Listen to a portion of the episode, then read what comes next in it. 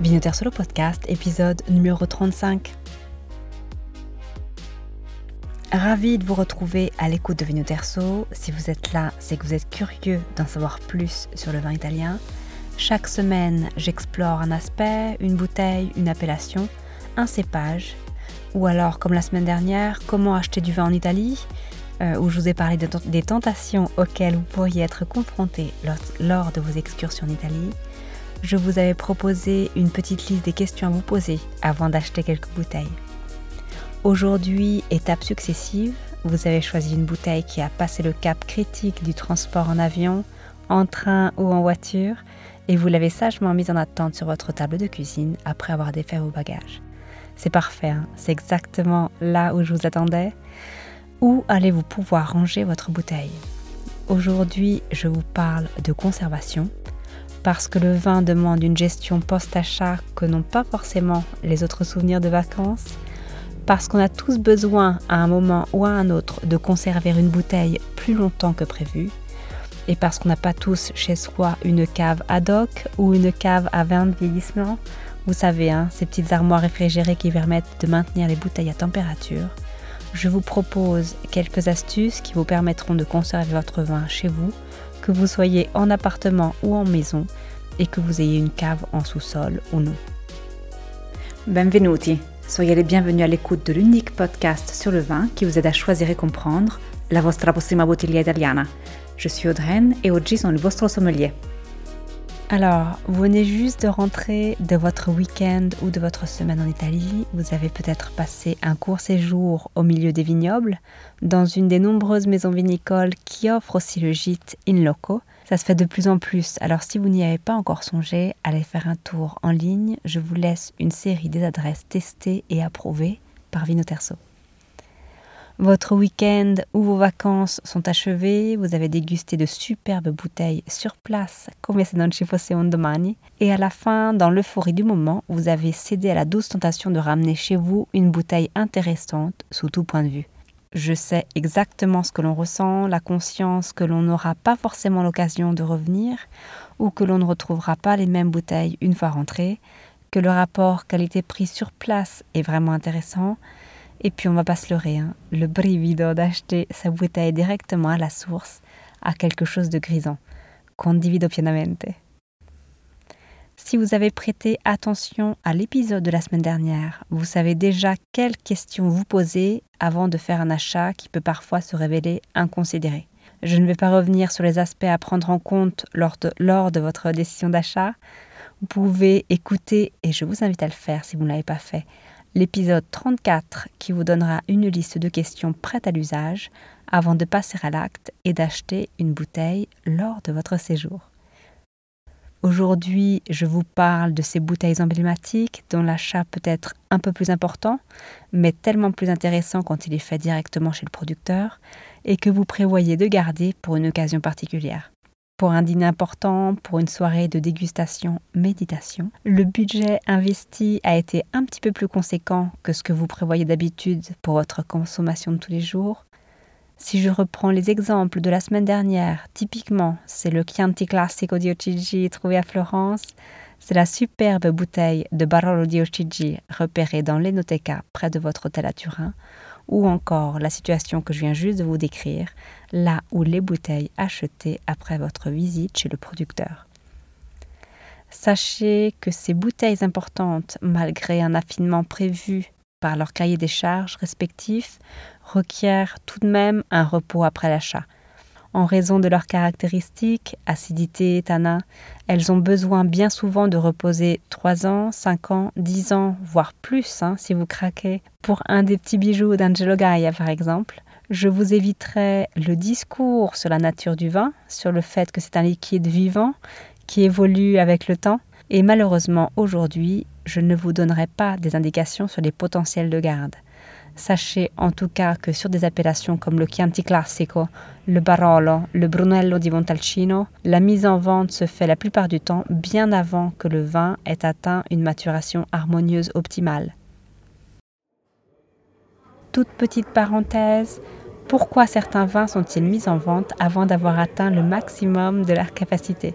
Eh bien parce que la garde d'un vin a un coût qui se répercuterait sur le prix de vente. D'ailleurs, le prix de vente d'année antérieure est bien souvent beaucoup plus important, mais aussi parce que toutes les maisons ne sont pas équipées pour stocker sur le très long terme. Considérez par ailleurs que certaines appellations prévoient déjà un repos important avant la mise sur le marché des bouteilles. Votre bouteille de Chianti Classico par exemple peut être disponible sur le marché 14 mois minimum après la vendange. Donc pour le millésime disponible cette année depuis le 1er janvier 2023, on parle d'un vin qui est issu de Sangiovese vendangé en 2021. Pour le Chianti Classico Riserva, on monte encore en nombre de mois d'attente de mise sur le marché. On parle de 24 mois minimum, 30 mois minimum pour la Grande Selezione, toujours pour le Chianti Classico. Pour le Barolo di Rocigi, 38 mois de repos, dont 18 en tonneaux de chêne ou de châtaignier, donc 20 en bouteille. Ça fait quand même pas mal de bouteilles et d'espace à gérer pour les maisons. Sachez que ce sont des temps minimums que les producteurs peuvent choisir de faire reposer leur vin plus longtemps avant leur mise sur le marché. Je ferme la parenthèse. Je reviens à notre discussion d'aujourd'hui. Quels sont les aspects à prendre en compte pour la garde de votre bouteille de 75 centilitres dans les meilleures conditions compatibles avec votre environnement, que ce soit la cave en sous-sol, votre maison ou votre appartement? Alors, il est bien évident que garder le vin chez vous sans cave de garde adaptée au vieillissement du vin n'est pas la solution parfaite pour faire reposer vos bouteilles. Je ne vous promets pas un repos dans les meilleures conditions, mais avec quelques indications, vous pourrez oublier votre bouteille pour quelques années encore en évitant de l'altérer ou de la fragiliser. Tout d'abord, cinq sont les éléments à prendre en compte lorsque l'on veut conserver son vin dans les meilleures conditions possibles. La température, la lumière, l'humidité, les vibrations et les odeurs. La température, pour commencer, elle doit se situer idéalement entre 10 et 14 degrés, donc relativement fraîche. Elle devrait être aussi constante tout au long de l'année, en évitant les écarts donc. Typiquement, on ne conserve pas le vin dans un grenier, mais sans partir dans les extrêmes, je vous vois venir. C'est bien souvent incompatible, me direz-vous, avec une conservation à la maison. La température domestique varie dans la journée, mais aussi d'une saison à l'autre.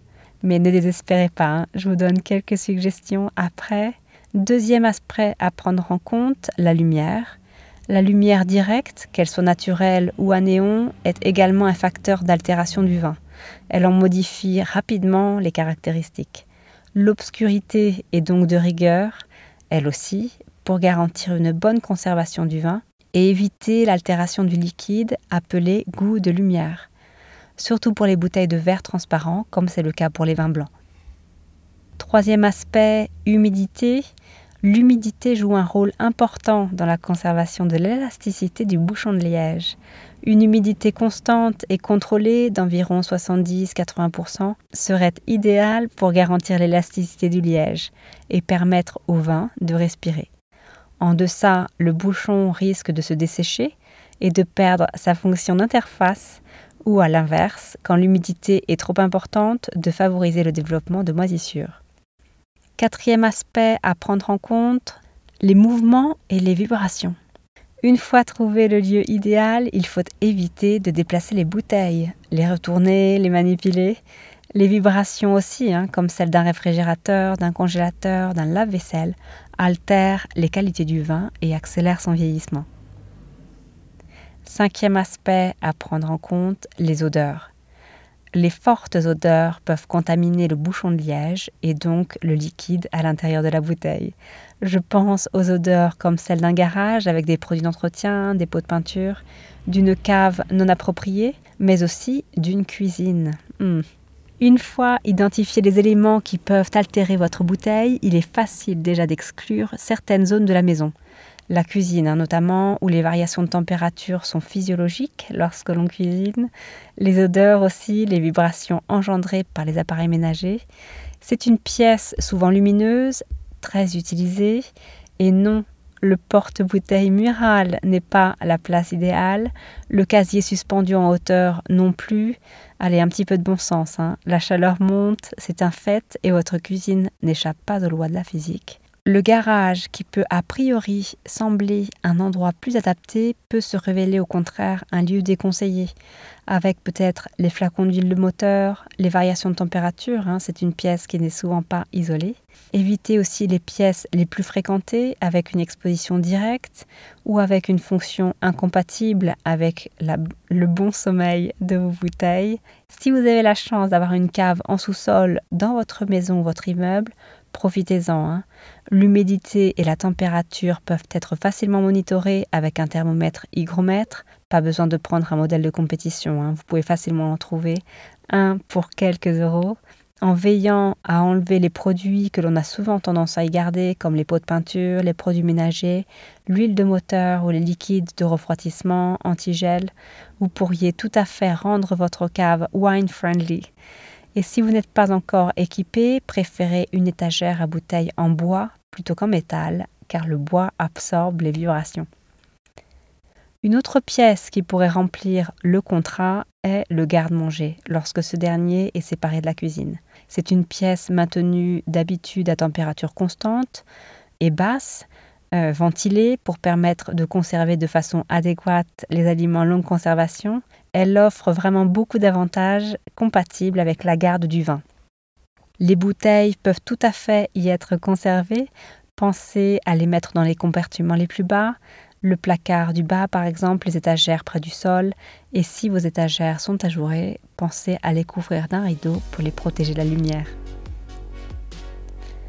Enfin, si vous n'avez pas la chance d'avoir une cave en sous-sol ni un garde-manger, un placard de rangement dans un couloir par exemple pourrait être un bon emplacement, à l'abri de la lumière, des variations de température, en préférant les emplacements au sol toujours pour éviter justement la chaleur, et en plaçant la bouteille dans son carton, couché légèrement incliné vers le bas pour assurer un contact constant du liquide avec le bouchon.